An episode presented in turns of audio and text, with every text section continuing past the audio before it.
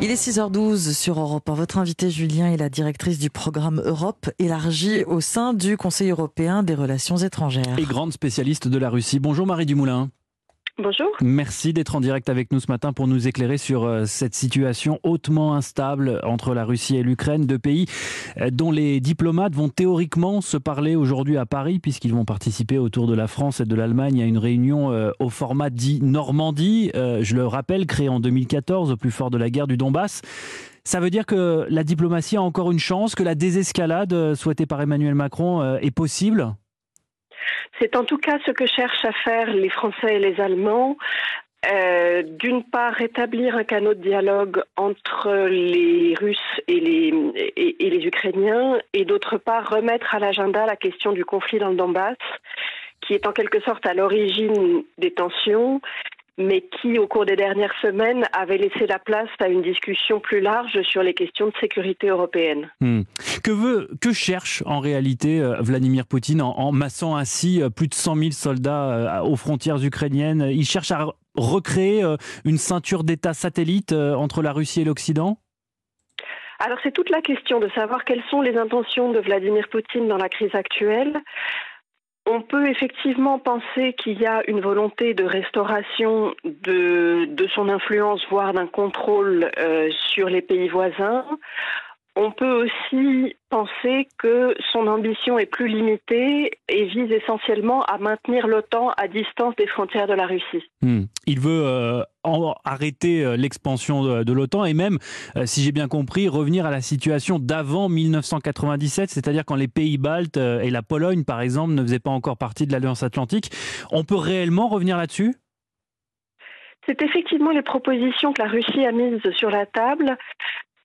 La proposition de revenir au dispositif euh, qui existait avant 1997 et donc avant les élargissements de l'OTAN n'est pas réaliste. L'OTAN ne se hmm. retirera pas des pays baltes ou de la Pologne. La proposition euh, qui vise à éviter des élargissements futurs de l'OTAN est difficile elle aussi à accepter dans la mesure où elle remet en cause un principe assez fondamental qui est celui du libre choix par les différents pays de leurs alliances et de leurs orientations géopolitiques. Hmm. Mais c'est sans doute la question sur laquelle il y a peut-être moyen de discuter des modalités d'application de ce principe. Face à ces exigences et face euh, à ces menaces d'invasion euh, quasi imminentes, comment analysez-vous l'attitude des Européens jusqu'à présent? Alors les Européens ont affiché une grande unité euh, en particulier dans l'idée que euh, toute offensive russe vis-à-vis de l'Ukraine aurait des conséquences massives pour la Russie. Mhm. Ils ont aussi affiché leur unité dans l'idée que euh, toute discussion sur la sécurité de l'Europe devait se tenir avec les Européens à la table. Là où il y a davantage de divergences, c'est dans la définition de ce que seraient les intérêts des Européens dans cette crise. C'est-à-dire? Euh, ben, on a certains pays qui souhaitent être euh, peut-être plus dans le dans le refoulement de la Russie et le refus euh, des, demandes russes et dans une attitude de grande fermeté. C'est-à-dire les pays les plus proches de la frontière, les pays baltes, la Pologne, la Suède? Oui, c'est principalement ces pays-là qui souhaitent aussi afficher un soutien très fort vis-à-vis de l'Ukraine, y compris d'ailleurs par des livraisons d'armement. Et puis, il y a un certain nombre de pays qui, eux, euh, souhaitent laisser une place à un dialogue. Euh, dont la France et l'Allemagne. Dont la France et l'Allemagne, effectivement. Euh, et qui, par conséquent, souhaitent peut-être moins s'engager dans, une, dans des gestes qui pourraient être vus comme escalatoires. Cette approche plus musclée, on va dire, celle des pays les plus proches de la frontière russe, elle n'est pas inintéressante stratégiquement parlant. Non, elle est tout à fait. Euh, elle, fait sens dans la mesure où euh, elle permet d'afficher vis-à-vis de la Russie une grande fermeté, de signaler aussi à la Russie qu'une euh, action militaire aurait un coût élevé. mais c'est essentiellement symbolique. parce que l'ampleur du dispositif russe déployé aux frontières de l'Ukraine fait qu'il serait, il n'est pas réaliste d'amener l'armée ukrainienne au même niveau Hmm. Euh, que, que, son, que son éventuel adversaire. Est-ce qu'en conséquence, il faut que nous autres, Français, Européens, euh, on se prépare à une guerre de grande intensité, de grande ampleur, à moins de trois heures de vol de nos frontières? Ça n'est pas forcément le, le seul scénario possible, mais c'est un des scénarios auxquels il faut effectivement qu'on se prépare. Quelles en seraient les conséquences très concrètes?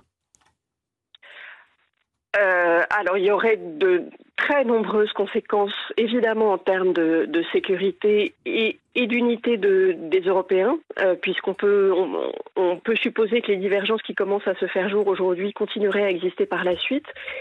Et puis, il y aurait des conséquences très concrètes euh, en termes de mouvement de réfugiés, de prix de l'énergie, des conséquences probablement sur les marchés financiers également. Hmm des conséquences économiques dans l'hypothèse de sanctions vis-à-vis de la Russie et de, contre-sanctions russes euh, vis-à-vis des Européens. Donc c'est évidemment un scénario qui, euh, est tout à fait effrayant euh, quand on y réfléchit un peu. Qui a le plus à perdre dans cette histoire, Marie Dumoulin? Je vous pose cette question parce que quand on regarde en détail l'état de l'économie russe, elle est rongée par l'inflation, totalement dépendante du gaz et du pétrole. On peut douter de sa capacité à survivre à un tel conflit, non? C'est aussi une économie qui a de, grandes réserves euh, financières qui lui permettraient de tenir pendant quelque temps. Et c'est un État qui a une autre conception de ses intérêts et qui est prêt à accepter des sacrifices économiques euh, pour la réalisation de certains objectifs politiques. Maintenant, concrètement, je pense que tout le monde a à perdre à une situation de ce type. Donc vous voyez euh, Vladimir Poutine euh, se raisonner dans les jours ou les semaines qui viennent. On sait qu'il doit euh, échanger au téléphone avec Emmanuel Macron vendredi. Est-ce que Vladimir Poutine peut revenir à la table des négociations très sérieusement?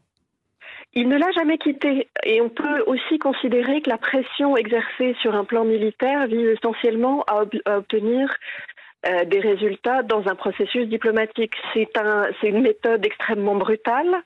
Euh, c'est une méthode qui est difficilement acceptable, mais à ce stade, il n'est pas certain que les Russes souhaitent passer à l'action militaire. Oui, parce que quand ils passent à l'action, en tout cas euh, sous le règne de Vladimir Poutine, ils préviennent pas à l'avance. Hein ils ne préviennent jamais à l'avance euh, et on peut supposer que dans la situation actuelle, plusieurs options sont sur la table, dont l'option militaire, mais l'option diplomatique l'est aussi. Merci beaucoup Marie Dumoulin d'avoir euh, répondu à nos questions ce matin. C'était passionnant. Je rappelle que vous êtes directrice euh, du programme Europe élargie au sein du, Conseil européen des relations étrangères. C'est un think tank un peu partout, basé un peu partout en Europe. Très bonne journée à vous et à bientôt.